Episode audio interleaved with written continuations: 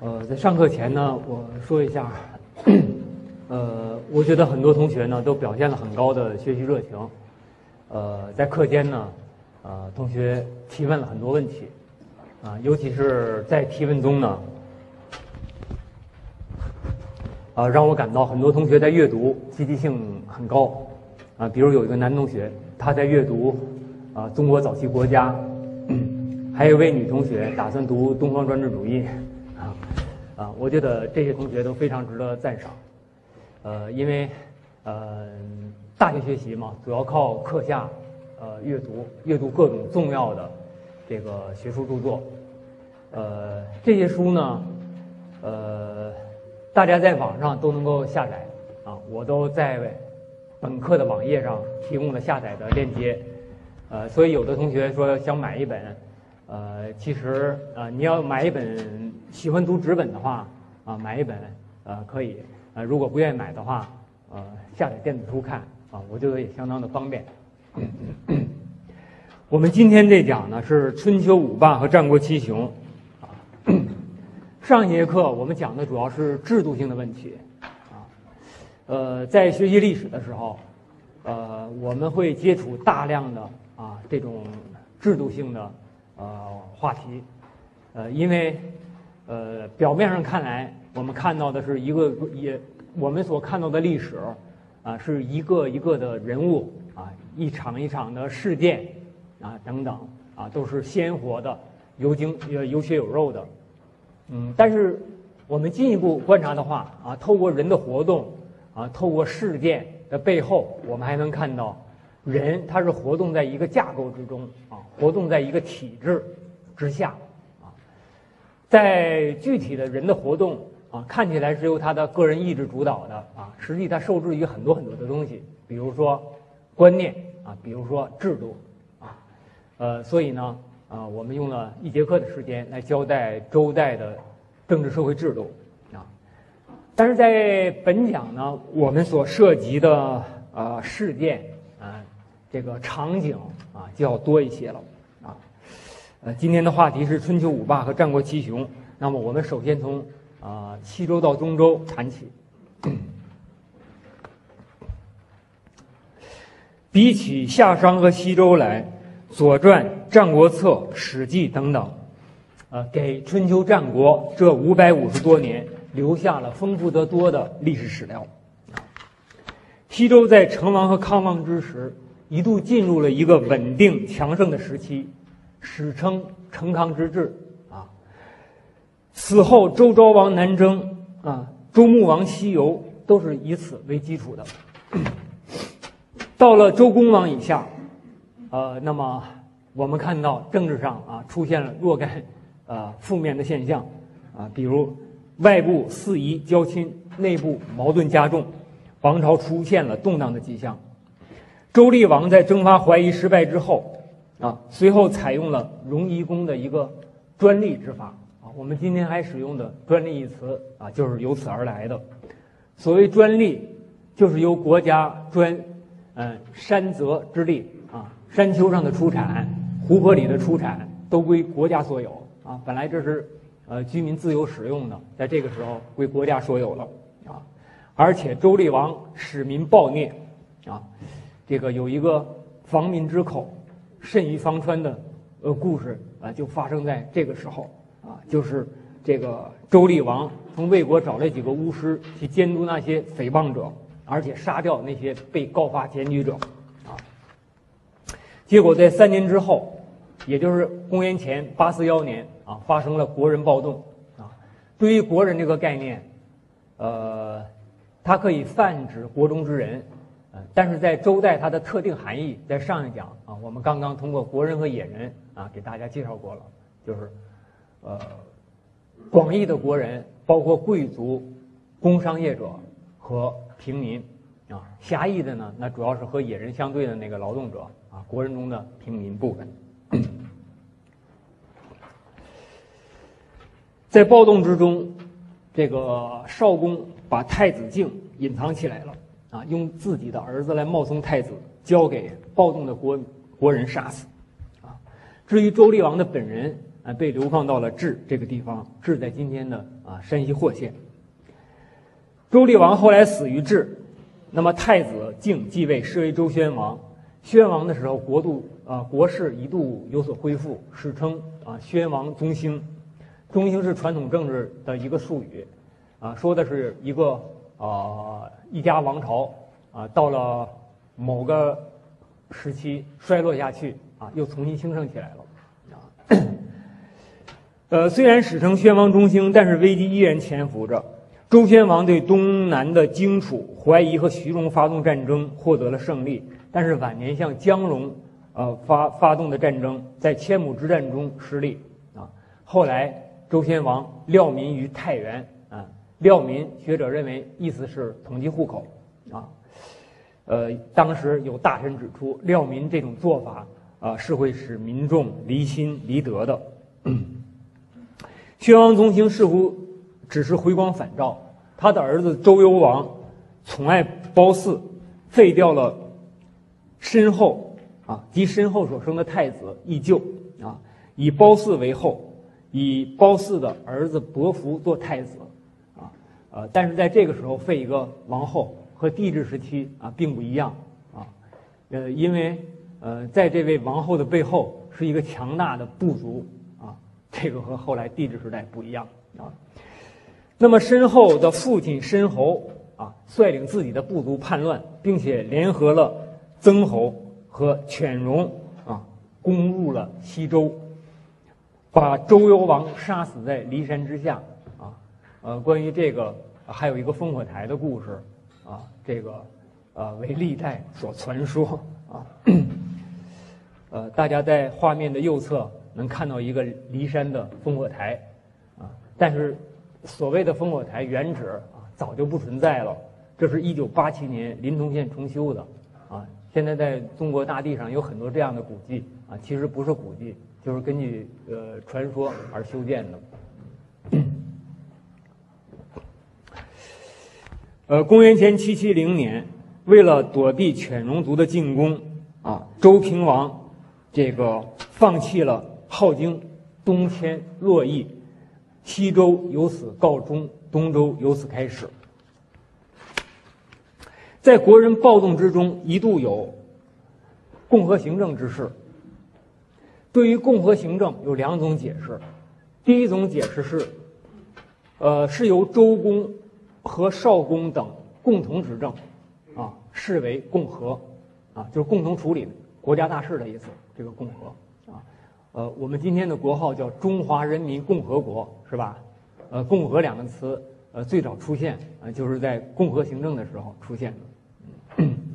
呃，有的同学可能会奇怪，啊，周公和少公不是周初的人吗？呃，怎么这个时候还有还活着呢？呃，其实是他们的后人，啊，继承了周公和少公的封号，啊。呃，对共和行政的另一种解释是魏国的。公伯和，也就是魏武公代行天子之事啊。那么现在不同的呃历史著作中啊，他可能选择不同的呃解释，就是对共和行政啊。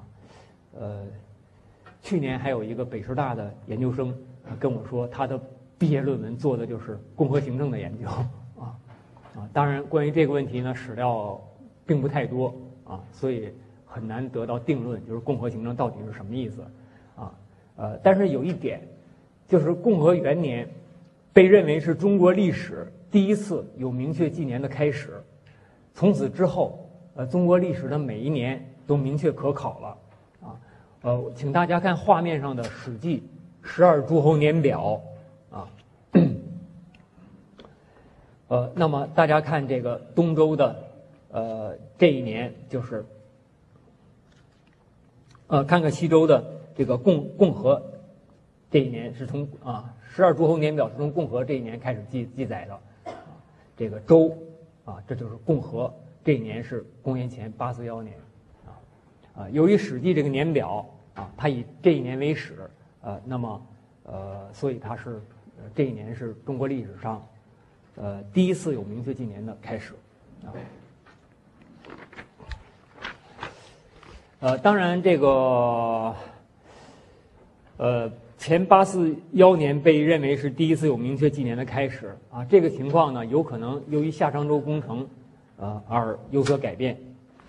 夏商周工程是九五国家重点攻关项目啊，呃，这个项目的立项是基于这样一个认识啊，呃，就是中华民族的历史也很悠久，呃，但是早期的纪年不太清楚啊，呃，那么。有必要澄清啊，这个呃，早夏商周的哎，把纪年问题啊，它是是在一九九六年启动的，有各学科的二百多位科学家参加，一九九九年啊公布了成果，但是呃，它的结论这个呃，在目前的学界还存在着啊若干争议啊。根据这个呃夏商周工程啊的结论，夏朝始于。公元前二零七零年，商朝大约始于，呃，公元前一千五百年到一千六百年，啊，周朝呢大约始于公元前一千零二十年到一千零五十年，那么周武王伐纣被确定为一千呃公元前一千零四十六年，啊，这一年发生的事情啊，这是一个青铜器的，呃，叫做立圭的青铜器啊，它的铭文。啊，请大家看一下，啊，这个铭文是武王伐商，啊，武啊武王征商，啊武王征商，这是这个武字，呃，是由武王两个字合成的一个字啊，武王征商，啊，为甲子昭，啊为甲子昭，这个甲字。呃，这个“子”写的比较复杂啊。我在讲后字的时候，给大家看了一个比较简化的字，大家还有印象吧？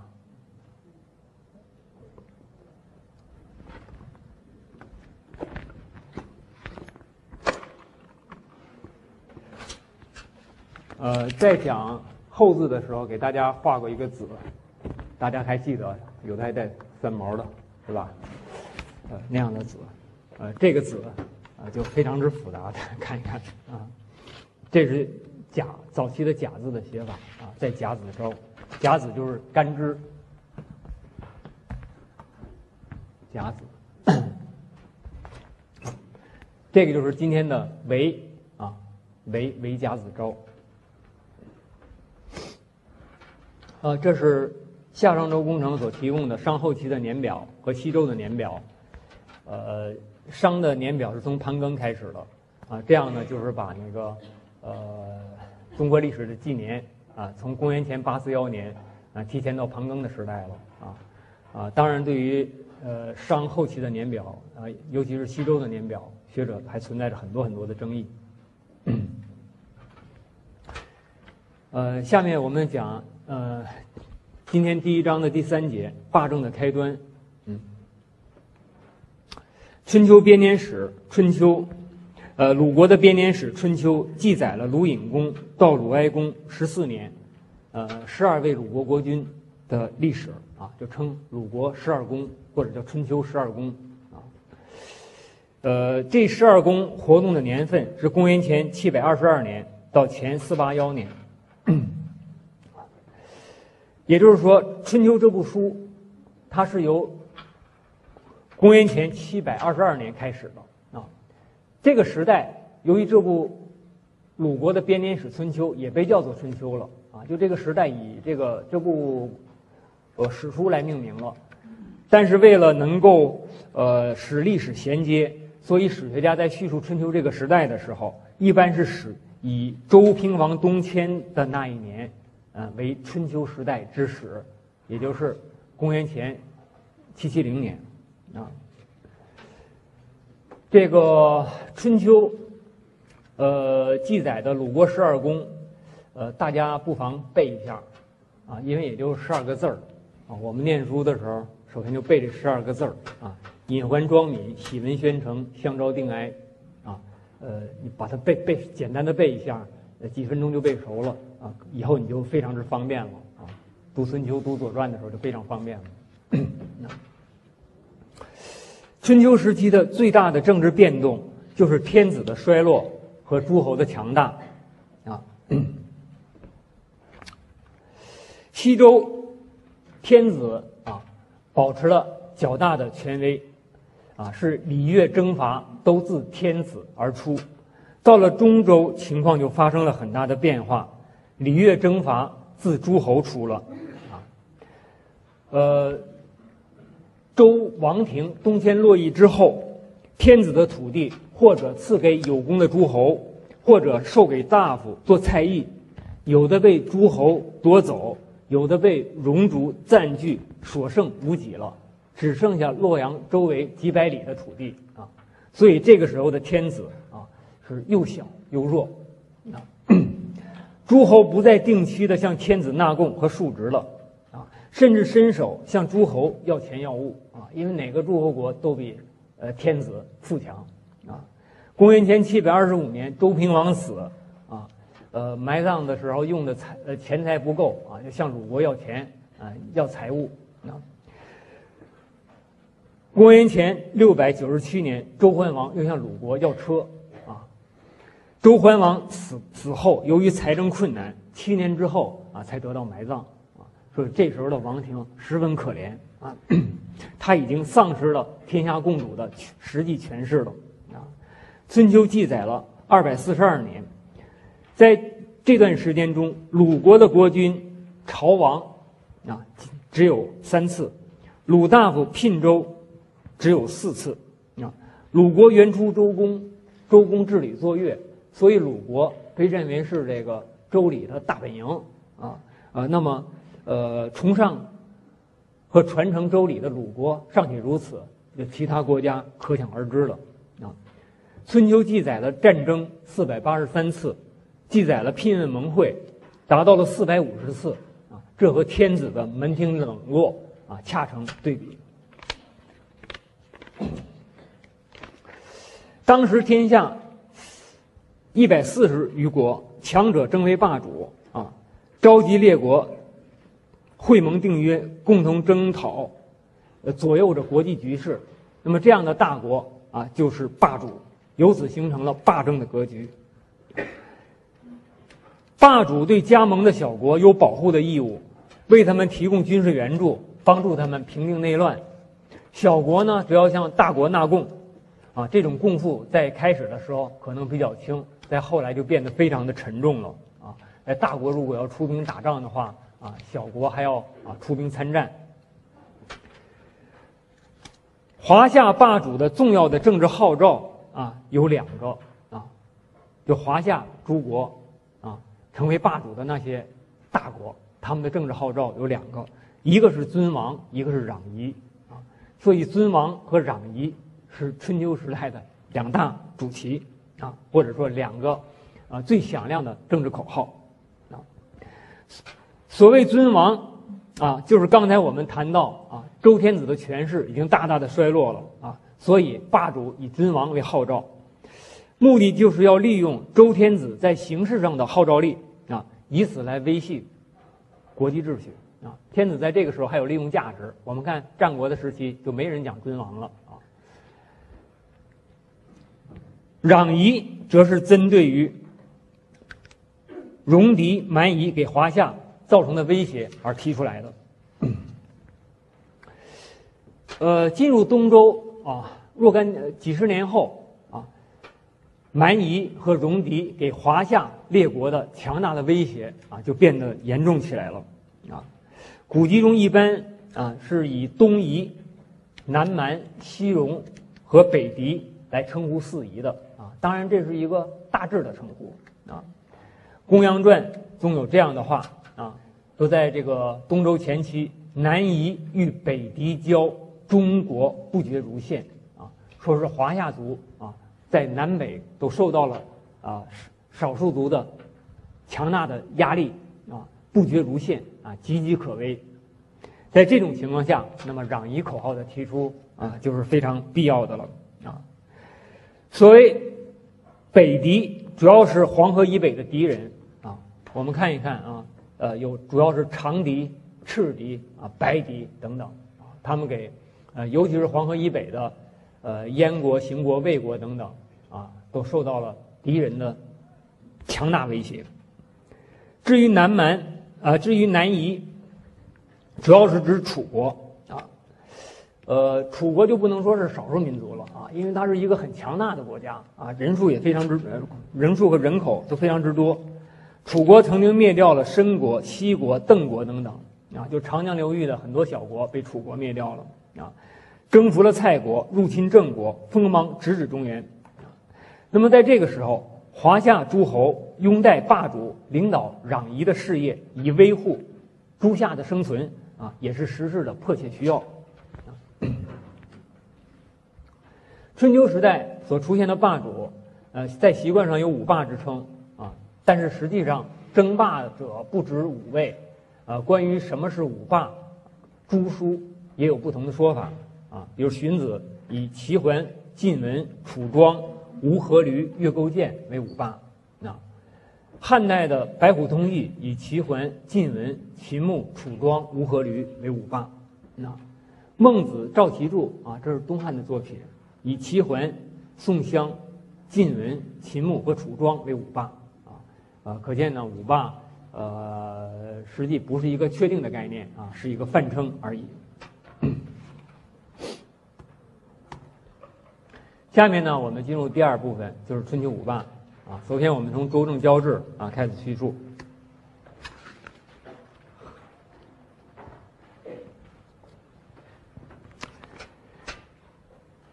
在东周前期，周王室主要是依靠晋国和郑国的支持啊。《左传》中有“我周之东迁，晋郑世一”这样的说法啊。郑国虽然国土不大啊，经济也还算发达。他西接王室啊，大家在这儿可以看看郑的位置啊。在齐国、晋国和楚国还没有强大起来的时候，啊，郑国呢啊还算是中原的强国啊。郑国在王室担任卿士，所以在东周前期一度拥有较大的影响力啊。最早尝试挟天子以令诸侯的啊，就是郑庄公啊。呃，我想有的同学可能读过《古文观止》吧。是吧？呃，那么《古文观止》的第一篇是什么？啊，郑伯克段一边是吧？啊，就是这位郑伯啊。呃，这篇我们看这个，呃，中国古代的史学家确实非常出色啊。啊，用那一种啊，看上去呃特别客观的写法啊，实际把郑伯那种阴险、狡诈啊、残酷啊写的栩栩如生。这位郑伯曾以天子的名义，联合齐鲁，攻打宋魏，制服陈蔡，啊，击败北戎，啊，一度声势啊颇大。周平王看到郑伯的权势太大，啊，一度二于国，啊，也就是说呢，啊，打算任用国国的呃国君做卿士，啊，来想疏远郑伯，啊，郑庄公于是表示了严重的不满，啊，那么周平王呢，呃，迫于。呃，郑庄公的权势就矢口否认，说是没有那么回事儿啊。呃，那么呃，于是就发生了一个事件，叫周郑交质，就是双方交换儿子做质子啊，把孩子送到对方那里去做抵押啊。这个周平王的儿子王子王子胡在郑国做人质啊，郑庄公的儿子公子乎啊来到周做人质。天子和诸侯，嗯，立盟交质，啊，可见天子的身份啊是大为降格了啊。公元前七零七年，周桓王率领国国、蔡国、魏国、陈国等等诸侯啊讨伐郑国啊，呃，于是发生了曲葛之战，郑国啊公然率兵啊抵抗天子的联军啊，而且，呃。郑庄公的将领祝丹啊，射中了周桓王的肩膀，啊，这个在这场战斗中啊，这个周军大败，呃，周王的威信扫地，呃，周桓王的肩膀上还中了一箭，啊，从此呢，这个肩膀就再也承担不起天下共主的责任了。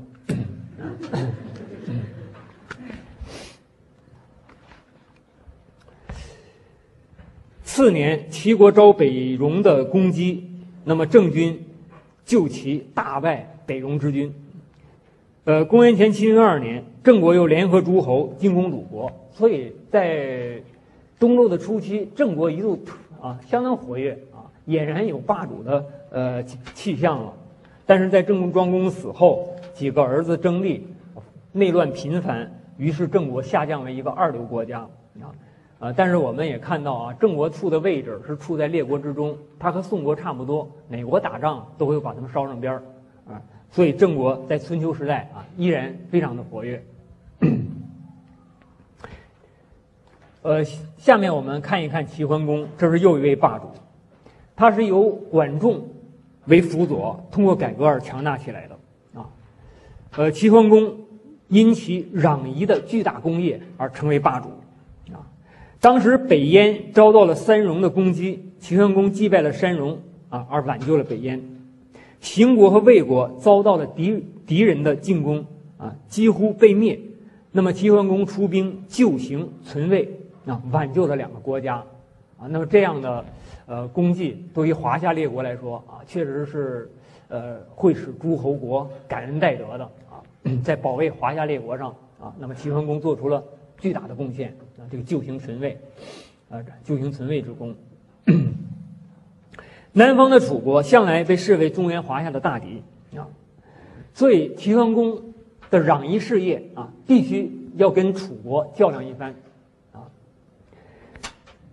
公元前六五六年，齐桓公率领八国联军侵蔡伐楚啊，因为这个时候的蔡国。啊，成了这个楚国的盟国了，所以进攻蔡国啊，就等于向楚国宣战。呃，联军官兵于少陵，最后与楚成王结成呃结盟，遏制了楚人北侵的强劲势头啊，使华夏啊列国转危为安啊。在这个时候呢，啊双方的使者代表各自的国君啊，曾经有非常精彩的对话啊。呃，《左传》是。中国史学的重要典籍啊，呃，我想，何进老师是不是在已经给大家讲到《左传》了？啊，还没有是吧？现在讲《史记》是吧？呃，大家如果有嗯有闲暇的话，一定要读一读《左传》啊，不光里面的故事生动有趣啊，文章也非常之漂亮。呃，比如说，由此我们可以看到春秋时期的外交辞令是呃是如何的精彩啊。在 齐桓公官兵少陵的时候啊，那么楚庄王派出了使者，呃，对齐国呃方面啊呃提出质问，说是君处北海啊，您在寡人处南海啊，这个他是代表国君说话啊，所以我给大家最初的我做的课件是写的是楚庄王啊，他实际是代表国君说话啊，现在我把它换成使者的身份。君处北海，寡人处南海。唯似风风马牛不相及也。不与君之射武地，何故？啊，说我们本来是风马牛不相及的，啊，你跑到我这儿来干什么来？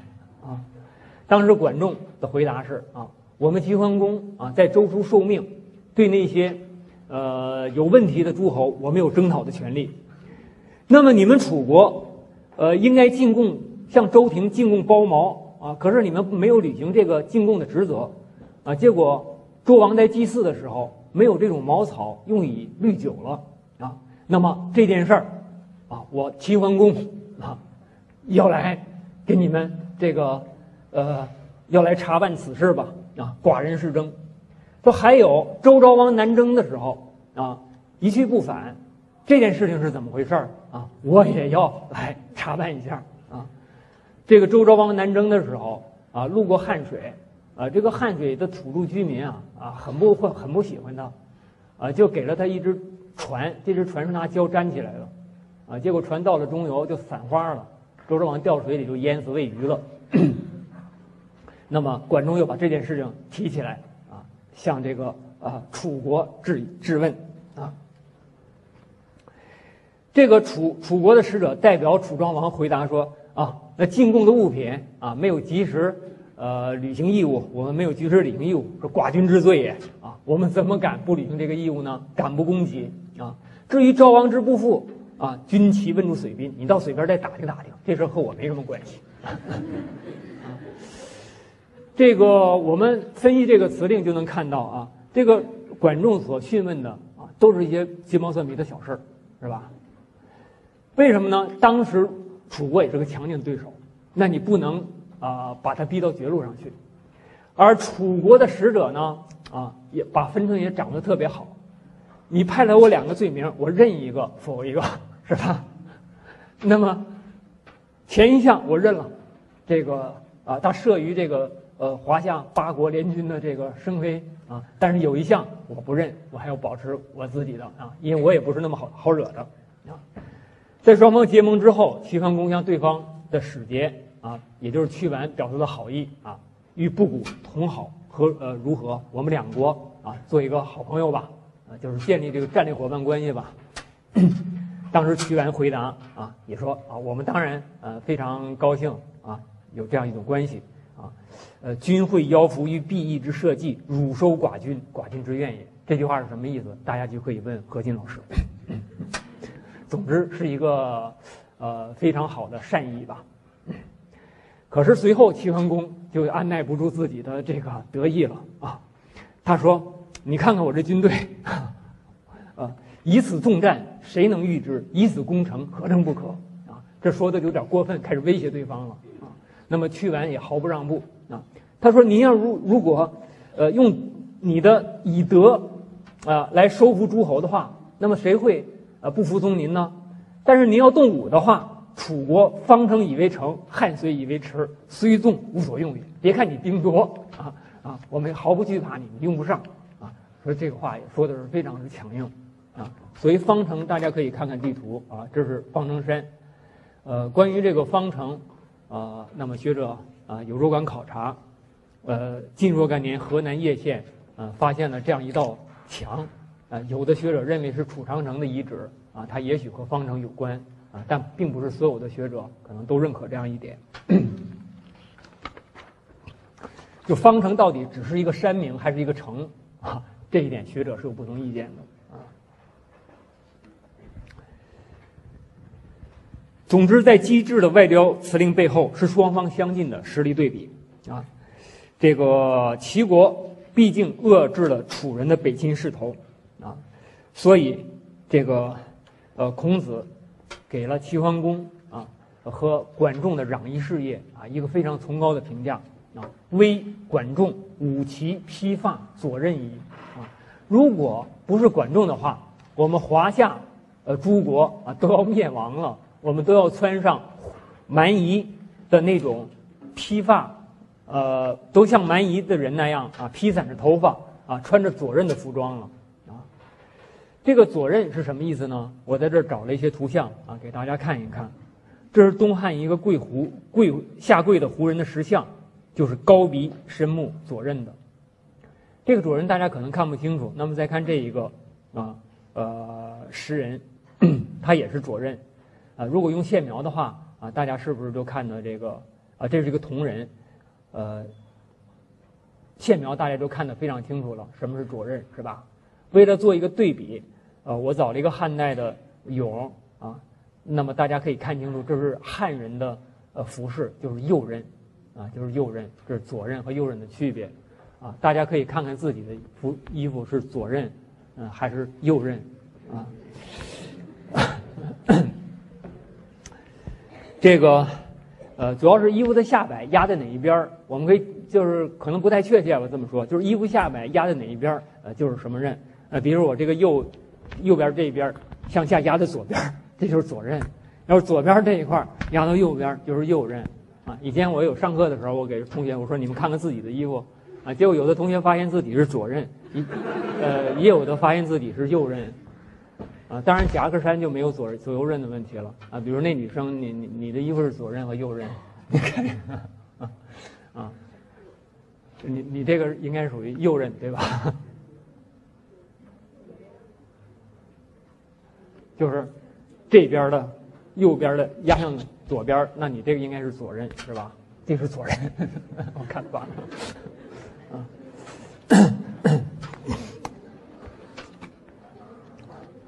此后齐桓公还插手周王室的事务啊。支持周襄周襄王的继位，啊，就是周王室的继承问题。那么齐桓公也是伸手参参与。后来在葵丘之会上，齐桓公成为霸主，啊，呃，在齐桓公死后，齐国发生发生了内乱，这个势力稍减，但是齐国仍不失于东方大国。下面我们再看宋襄公，呃，刚才我们看到在五霸之中，啊，宋襄公也被列入了啊。那么宋襄公能成为霸主吗？啊，所以从这个疑问，我们可以这么回答：，就是所谓的五霸，啊，或者说是霸主，我们也可以理解为去争霸者，是吧？不一定他已经成为霸主了啊。宋襄公是一个争霸者啊，但是他并不被视被视为霸主。宋国他是殷朝之后啊。呃，所以有这样的说法，叫余周为客，啊，余周为客。春秋的初年，呃，有一位宋襄公、宋商公，十年十一战，啊，民不堪命，啊，他作为殷朝的后代，呃，很可能，嗯，怀着一种特殊的心理，啊，对这样一点，胡适先生曾经有考察，啊，他认为在殷人之中啊，一直存在着一个玄机，啊，就是将来会有一个。我们殷族中会出现一个圣人，啊，胡适先生使用了一个呃基督教的这种玄机的说法，啊，呃，他说啊，殷人中有这么样一个理念，我们殷族啊，将来会出现一个了不起的人物啊，来振兴我们殷朝。后来出现了孔子，啊，他们就认为就是这个人了，啊啊，但总之，呃，作为一个被征服者啊，殷。呃，殷人的后代宋国，他是他的呃国君和国民可能都有一些特殊的心理吧。我记得我上大学的时候，啊，曾经听王立器先生呃讲古文献，啊，他就特别向我们指出这样一点。他说：“你看那个春秋战国的笑话啊，大部分都是嘲笑宋人的啊，啊，呃，很多啊，有很多有宋人怎么怎么着，有宋人怎么怎么着，有很多就是嘲笑的嘲笑人的笑话，现在已已经成为成语的。”啊，估计你们去查一查，有很多都是专门嘲笑宋人的，呃，所以宋人他们的心理也比较特别啊。这个春秋初年，宋商公啊，十年十一战，呃，很有点要找回这个呃昔日呃殷朝呃那个统治的那种感觉的意味啊。呃，当然宋襄公没有成功，而且还引起了内乱。数十年之后呢，又有一个叫宋襄公的重新旧梦啊。公元元前五三九年，宋襄公不顾大臣劝阻，与楚国会盟争霸。可是你宋国哪有和楚国较量的实力，是吧？结果反而被楚国给劫持了啊！被释放之后，他又去进攻郑国，再次向楚国挑战啊！所以楚国干脆出兵进攻郑国，双方有了一场战斗，就是红之战啊！呃，红之战的地点我在画面上给大家标出来了。啊，我想很多同学都知道这次战争是吧？呃，中学讲过没有？啊，就是在这场战争中呢，这个宋襄公啊没有抓住时机，趁着楚军半渡的时候去进攻他，反而允许楚国渡河，允许楚国排阵，啊，等双方阵营都排好了啊，然后才击鼓正式的开始，呃，开始这个交战，呃，结果被楚兵打得大败。啊，宋襄公的大腿也受了伤，啊，后来国人都责备宋襄公说：“哪有你这么打仗的啊？应该半渡而击之啊，或者趁趁着对方队形还没有排好的时候去进攻他。”，这个宋襄公还振振有词，他说：“君子不从伤，不擒二毛。”他说：“打仗就得像个君子一样啊，对方已经受伤了，就不能再次伤害他啊。如果是个老人。”啊，头发已经花白了啊，就是二毛的意思。二毛就是老人的意思啊。那么，如果是老人，我们也不要去去去去把他俘虏啊。古之为君也，不以阻碍也啊。他说：“寡人虽亡国之余，啊，亡国之余的意思大家也知道是吧？就是殷人的一个特别心理。当时我们一个朝啊，现在被人灭了啊，亡了国了，是吧？寡人虽亡国之余，不鼓不成列，也不会进攻那个没有排成队列的敌人。”啊当时有一个叫子瑜的，就是说，说那你照照你这样，你就别打仗算了，你还打仗干什么？是吧？啊，还不如投降算了。这个，呃，像宋襄公这么打仗呢，确实很可笑啊。这个，但是呃，古人也有赞扬宋襄公的啊，比如《公羊传》里就有这样的赞词，说“君子大气，不鼓不成列”，啊，就是这个“大”就是热烈的赞颂啊，高度评价的意思啊。这个“大”是动词啊，他说君子高度评价这个宋襄公，说临大事而不忘大礼，有君而无臣，以为虽文王之战，亦不过，亦不过此也。呃，觉得是这个宋襄公非常伟大，非常讲仁义啊。这个，这 反映的是一种新旧观念的不同啊。那么宋襄公这么作战，呃，确实我们在一些文献中能找到一些迹象，就是古代确实有这种风俗，比如《礼记谭公下》中就有这样的记载：“古之侵伐者，不斩祀啊，就不能断了人家的祭祀啊，不能连宗庙都给烧了啊，不杀戮，不要过分的这个呃杀人。”不惑二毛啊，对待老人啊要宽容啊，不能去呃捕捉老人啊。徐中书先生指出，呃，在很原始的时代，这种春社之间的战争啊，确实啊存在着这样的规则啊。我们不要以为在战争时代双方打仗就没有规则了啊，打仗也是有规则的。到今天这个国际之间的战争也是有规则的，比如你滥杀平民也要受谴责，啊，就是黑社会之间的打。械斗啊，也有某种规则啊，避免双方的这个呃损失太大啊。这个呃，那么古代时候也是如此啊。但是呃，在春秋时代，这个嗯，已经时过境迁啊。宋襄公抱着一种老的观念啊去打仗啊，结果啊让自己的国家受到很大的呃挫折，这就很可笑了，算是自讨苦吃吧。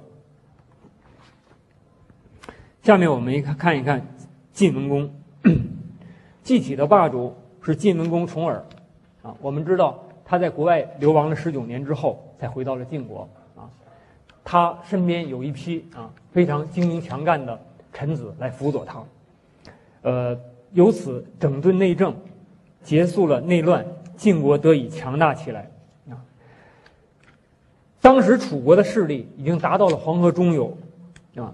所以晋国如果要取威定霸的话啊，与楚国的较量冲突是势不可免的。为了准备决战，晋国建立了三军，啊，准备了战车七百乘。啊，宋国背叛了楚国，而跟晋国结盟，楚国为此伐宋。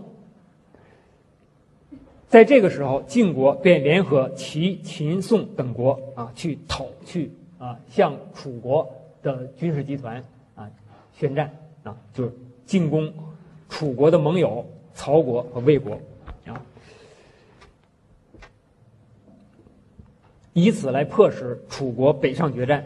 那公元前六百三十二年，城濮之战爆发，这是春秋前期，呃。两大军事集团的一个最大的一场决战，在战争中，晋文公有意的退避三舍，啊，使楚国的主将子玉为之轻敌，啊，结果最终击败了强悍的楚军。晋文公在建土盟会诸国，周襄王也被招来参加，啊，并且在这场，呃，建土之盟上册命晋文公为侯伯。这个“侯伯”这个字。呃，要读为霸啊，读为霸啊。侯伯就是是意思就是说，呃，晋文公啊是诸侯的霸主啊。晋国在春秋的时期灭国有二十多个，还灭掉了很多境内的戎狄啊。大家在画面上，我我给标出了城濮之战的地点，这个是建土之盟的啊，建土之盟的地点。呃，下面我们再讲秦穆公。秦秦国是个后起的弱国，啊，在西周的时候，秦国根本就不是一个国，因为他没有立为诸侯，只是大夫，啊，呃，天子，呃，立国，天子建国，诸侯立家，是吧？这是上一讲我们讲的，啊，那么大夫只能称家，不能称国，啊，在周平王东迁的时候，秦襄公护送周平王有功，由此才得以列为诸侯，由大夫升为诸侯，啊。秦穆公娶了晋献公的女儿为夫人啊，所以秦晋之间啊关系特别复杂。这个双方既有呃婚姻关系啊，所以并且留下了一个叫“秦晋之好”啊这样的一个成语啊，但是彼此这个争权夺利，这个呃也非常之激烈。那 在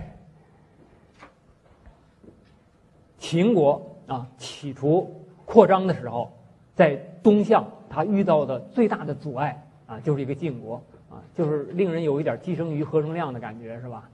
啊，想向东扩张，偏偏这儿有个强大的晋国啊，在那儿拦着。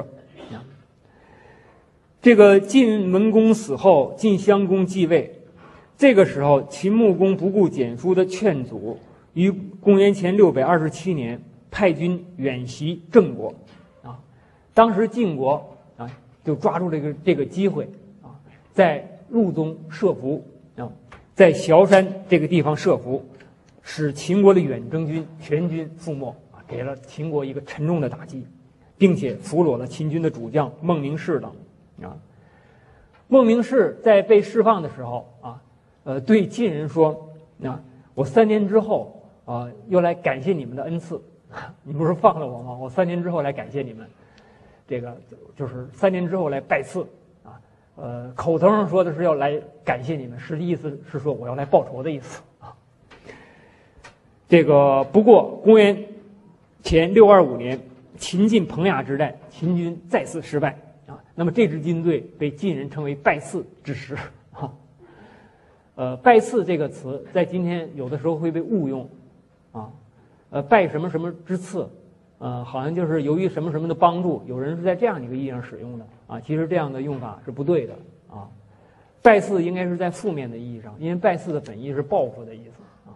大家要要要知道啊，这句话是孟明视说的啊，最初是报复的意思。但是公元前六二三年，秦穆公亲自率军伐呃伐晋啊，这个渡过黄河之后就烧掉了船啊，那么显示啊一个必死必胜啊，敢死必胜之志。慑于秦人的声威，晋人不敢出战。秦军夺取了晋国的王冠和交二地，啊，秦军呢由此得以这个，呃，渡过黄河，封埋了萧地萧之战将士的遗骨啊。在这以后，西戎也多来归附秦国啊，但是，在又隔了一年，晋国就出兵包围了秦国的两个城邑。报复了前一次王冠之役啊，报复了王冠之役。呃，所以总的来说，这个在秦穆公之后，秦晋之间的大战，呃，秦国是一胜两败啊，东向发展的势头为晋国所阻拦，只好转而向西进攻西戎去了啊，因为少数民族比较好欺负，所以史称秦一国十二，开地千里，遂霸西戎。啊，但是在中原的征战之中啊，呃，秦国不是主角。这种情况直到商鞅变法之后啊，才有了决定性的改变。啊，下面我们讲一讲，呃，楚庄王。楚国是芈姓，啊，呃，在这个芈呢，在金文之中。啊，是这么写的，嗯，啊，但是史书中还有一个说法啊，说楚国出自祝融氏，啊，祝融呢在古代的传说中又是火神，是吧？啊，楚国的祖先熊绎被周成王封为子爵，所以在春秋左传之中，楚国的国君被称为楚子。被称为楚子，比如晋侯，啊，因为晋文公，啊，虽然是在国内可以称公，啊，但是在国际领域他只是侯，啊，所以在盟会的时候要称为晋侯。宋国的爵位比较高，是公公爵，啊，所以在盟会的时候提到呃宋国的国君的时候就称宋公，但是提到楚国国君的时候就是楚子，啊，就是他的爵位相当之低，啊，在大约在前八世纪末。也就是楚武王、楚文王的时候，楚国强大起来了，啊，楚军自称为王，你周朝给我的封号只是一个子爵啊，但是我自称为王，明显是蔑视这个周天子权威的意思啊。楚国自认为是蛮夷，十分好战啊，五年不出兵就认为是耻辱啊，专门进攻华夏。楚成王惨遭城濮之败，这是楚国的一大挫折啊。但是到了楚庄王的时候啊，国力再度强大起来了。公元前六零六年，楚国出兵讨伐陆浑之戎。在这个呃出兵过程中，陈兵周交，以示军威啊。我在图画上，呃，在这个画面上给大家标示了这个陆浑之戎的居地啊。呃，楚国呃是在湖北，首都在郢他北上一直打到陆浑之戎来啊，打到这个地方来。啊，离周的周的王城啊，已经没几步远了啊。因为那个春秋时代是这个这样的，呃，每个国家呢，呃，它是一个一个点啊，呃，国与国之间有大批的大片的荒地啊，这国与国之间有大片的荒地啊，有一各种各样的部族，呃，居住在这里，呃，还有很多是土著，也不知道什么人 在这住着啊。呃，这和战国以下就不一样了。战国呢，呃，荒地的开大部分都被开垦，啊，都被开垦，经济文明高度的繁荣了。在这个时候，列国之间能画出明显的国界来。但春秋之之时，啊，我们看，呃，比如说楚和周之间啊，就有大片的这个土地啊，呃，他可能啊也没什么人实际控制的啊，所以楚国一直打到可以打到陆浑之戎这儿来，啊，呃，这儿离王城。已经很近了啊，离成州王城已经很近了啊，所以楚国呢啊来到周的呃郊区，陈兵周郊啊，以示兵威，而且问鼎之轻重大小啊，我们今天有问鼎一词就由此而来的啊，就是传说呢，呃大禹铸九鼎啊，那么这鼎啊历朝代代相传，是一个政权的啊，是天下的最高统治权的象征，那么。呃，楚庄王向周王室问鼎，问这个鼎有多大、多轻、多重啊？显然有一个取而代之啊，挑战周王室权威的意思啊。当时周王室派来使者来慰劳楚国的军队啊，使者是王孙满来担任啊。这个春秋时期的外交家。啊，我刚才已经谈到了啊，他们都非常机智，那个措辞啊都非常之这个有可以用今天的话就是有理有利有节，都非常之巧妙，分寸掌握的非常之好啊。像王孙满这段回答啊，就是相当之精彩啊。首先声明在德不在鼎啊，声明了一个原则，在德不在鼎啊。关键你在你的那个呃恩德啊有多大啊，鼎只是一个具体的青铜器而已啊。如果得之修明虽小众也啊，其奸回混乱啊，那么鼎即使很大啊，它的分量也很轻。就真正啊左右这个政治局势啊，决定政治前途的不是鼎，而是德啊。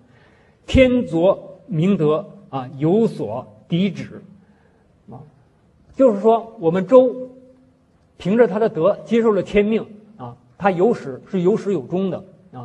周成王定鼎于狭入，定鼎就是建立政权啊，确定了这个呃政权，补世三十，补年七百啊。他说老天给了我们周朝七百年的统治权啊，天所命也。周德虽衰，天命未改，鼎之轻重未可问啊，未可问也。你没有资格来问啊。这句话回答的啊相当之精彩。楚庄王呢也为此不得不告罢。当时的齐和秦一东一西，晋和楚都想争取他们作为盟友，而宋国和郑国夹在中间啊，成为晋国和楚国的矛盾焦点啊。刚才我谈到，就是呃，郑国在春秋时代特别活跃啊，其实他也是没办法啊，他住在列国中间，和宋国差不多少。宋国在春秋时参战四十多次，晋国呃郑国参战达七十多次啊，几乎只要打仗就会把他们烧上啊，想躲都躲不开。啊，就是他们的地理位置可以说，呃，所决定的啊，呃，或者说是地缘政治啊所决定的。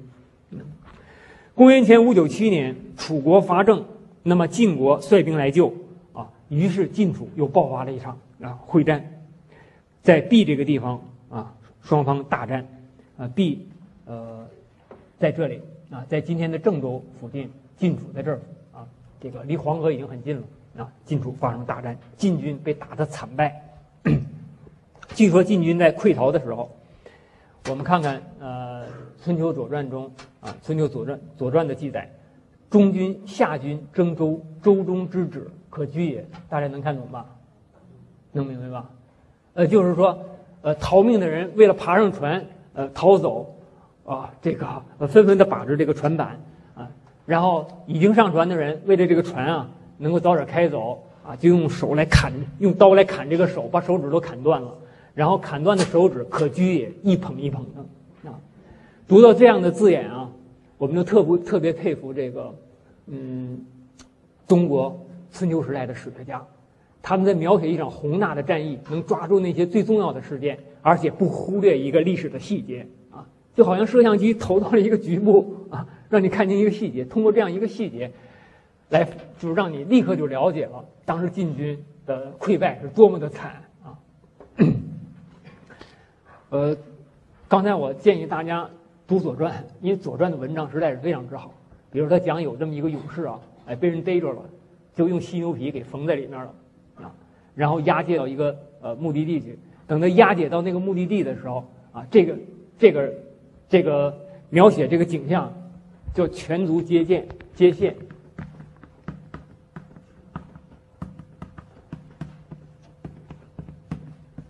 大家能能看明白吧？这个勇士在犀牛皮的口袋里不断拼命的挣扎，把这个犀牛皮都打烂了，手和脚都伸出来了。就这四个字，把那个勇士的强悍啊刻画的栩栩如生，这是非常漂亮的文章。呃，《左传》也是这，呃，我们刚才讲的晋楚邲之战也是“周中之止可居也”，寥寥数字啊，呃，就把这个呃晋军的惨败描刻画的栩栩如生啊。古代的史学家啊，记载这场战斗啊，还有一些这样的一些场面：晋人或以广队不能进啊，楚人齐之齐之脱军，少进马还，又齐之拔佩头横，乃出。故曰：吾不如大国之数本也。这句话是什么意思呢？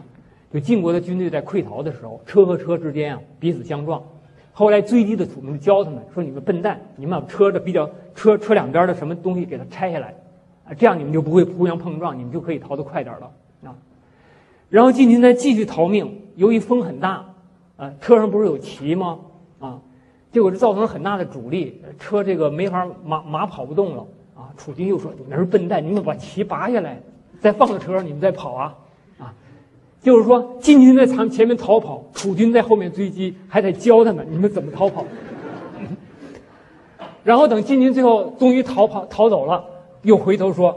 啊呃，你们楚国不愧是大国，经常逃命是吧？看来你们很有经验。又反过来又又嘲笑这个楚军，啊，像这样的情节都写的非常之有趣啊。所以大家不要以为那个文言文很难读，啊，其实那个语言是非常之精妙的。他讲的那个故事也是非常之有趣。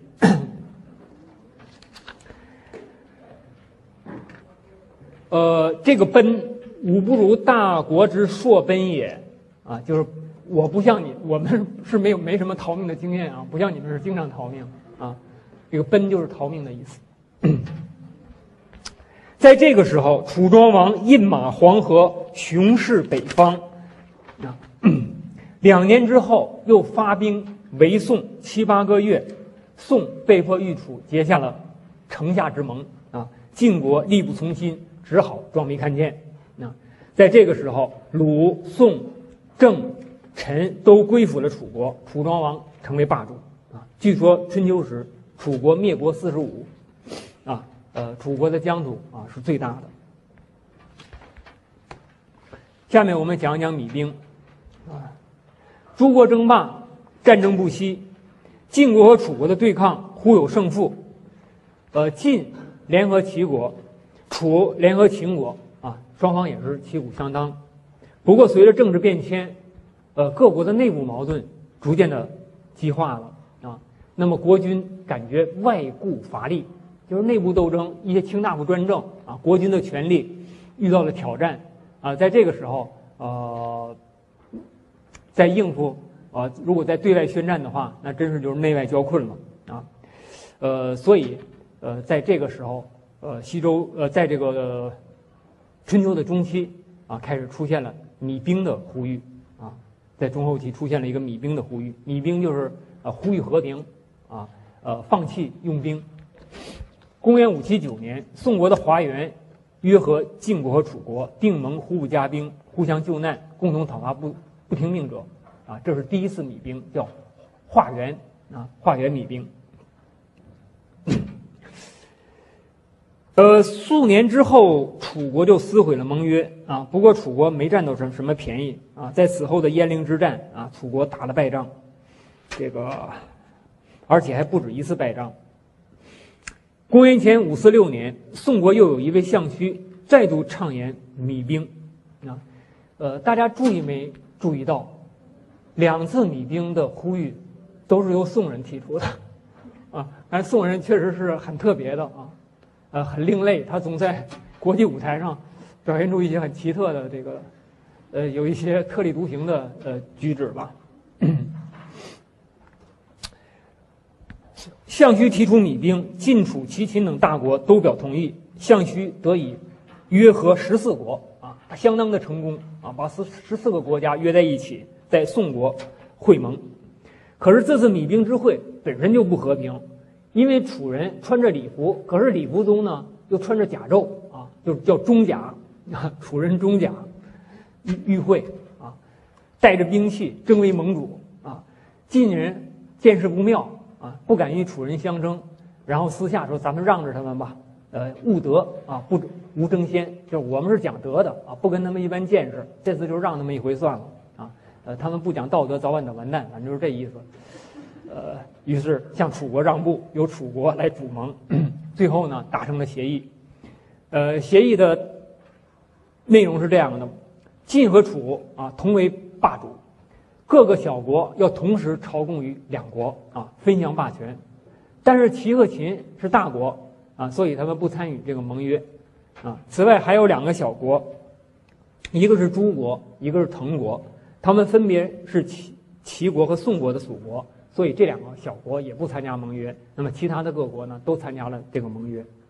晋楚平分霸权，弭兵之后，战争确实减少了，而各国的斗争出于激化。卿大夫专政的事情越来越多了。在春秋末年有吴越争霸，啊，呃，这已经是春秋霸业的尾声了，啊。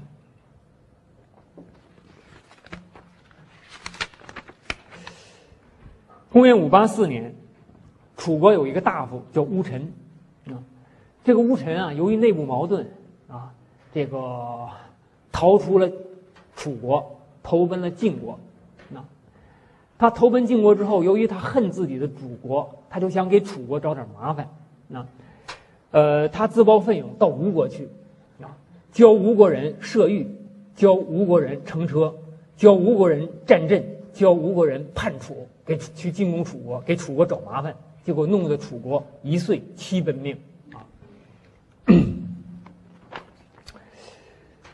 就是吴国在乌臣的。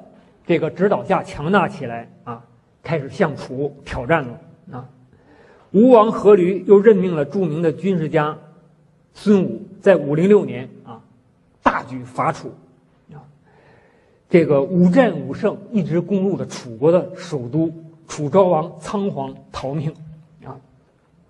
但在这个呃突然到来的胜利之前，呃，吴国的贵族发生了内讧啊，那么越国。趁机攻入了吴国的首都啊，呃，同时楚国的一个大夫申包胥啊，跑到秦国去求救兵，啊，据说他的他在秦国亡行之前哭了七天七夜，啊，而感动了齐军，感感动了秦军啊，秦国在出兵啊，这是著名的申包胥哭秦庭的故事是吧？就是发生在这个时候，啊，后来秦兵呃赶走了吴军，那。越国来自越族的一支，越王允常与吴王阖闾，啊，结下了怨恨，互相进攻啊。晋国既然派乌臣前往吴国，让吴国给楚国找麻烦，那么楚国呢也如法炮制啊，采用了连越制吴之策，派了一个叫范蠡的政治家去越国啊，这个呃教越人治治国和用兵。前四九六年啊，吴邦阖闾进攻越国，被勾践击败于醉里啊。大家在这个地图上看到的就是醉里之战的地点啊。阖闾手指受伤，后来就死了啊。没准是这个呃破伤风什么的啊，要不然伤了一个手指头怎么就死了？阖闾的儿子夫差这个立志复仇啊，呃，四九四年在夫交一战击败了越国。越国几乎亡国了，但此后呢，啊，越王勾践卧薪尝胆，奉侍呃服侍夫差，呃卧薪尝胆，这个励精图治，这个故事也是中国人都很熟悉的啊。而夫差取得了胜利之后，野心膨胀，开始北上争霸啊，呃，在此后的若干年中，两次击败齐国，又北上会诸侯于黄池，与晋国争为霸主啊，雄心勃勃的。然而就在这个时候，勾践趁机。攻入了吴国的首都啊，呃，四七三年，越国灭吴，随后勾践也效法夫差北上争霸啊，会诸侯于徐州，一时也号称霸主，但这已经是春秋霸业的尾声了啊。此后的越国，呃，也是昙花一现吧，在楚国的压力之下，呃，最后逐渐的解体了，啊，逐渐衰败解体了。呃，大家在画面上看到的是燕城遗址，啊，呃，这个燕城有可能是吴国的一个城堡，啊，呃，有三城三河啊，三城三河啊，也有人说是呃，就是燕人所建啊，就是这里这里有一支人就叫燕人，啊。大家看，这是航拍的啊，燕城，在今天的江苏武进。呃，在这幅幻灯上，大家所看到的就是越王陵啊，在浙江绍兴兰亭印镇山发现啊，这是越王陵大墓啊。我们看到很有南方墓葬的特点啊，大家看一看啊，呃，这么大的那个啊木材啊做的这个啊棺，墓祖呢推测就是越王。刚才我们提到的越王允常，也就是勾践的父亲。好，下面请大家休息，呃，休息几分钟。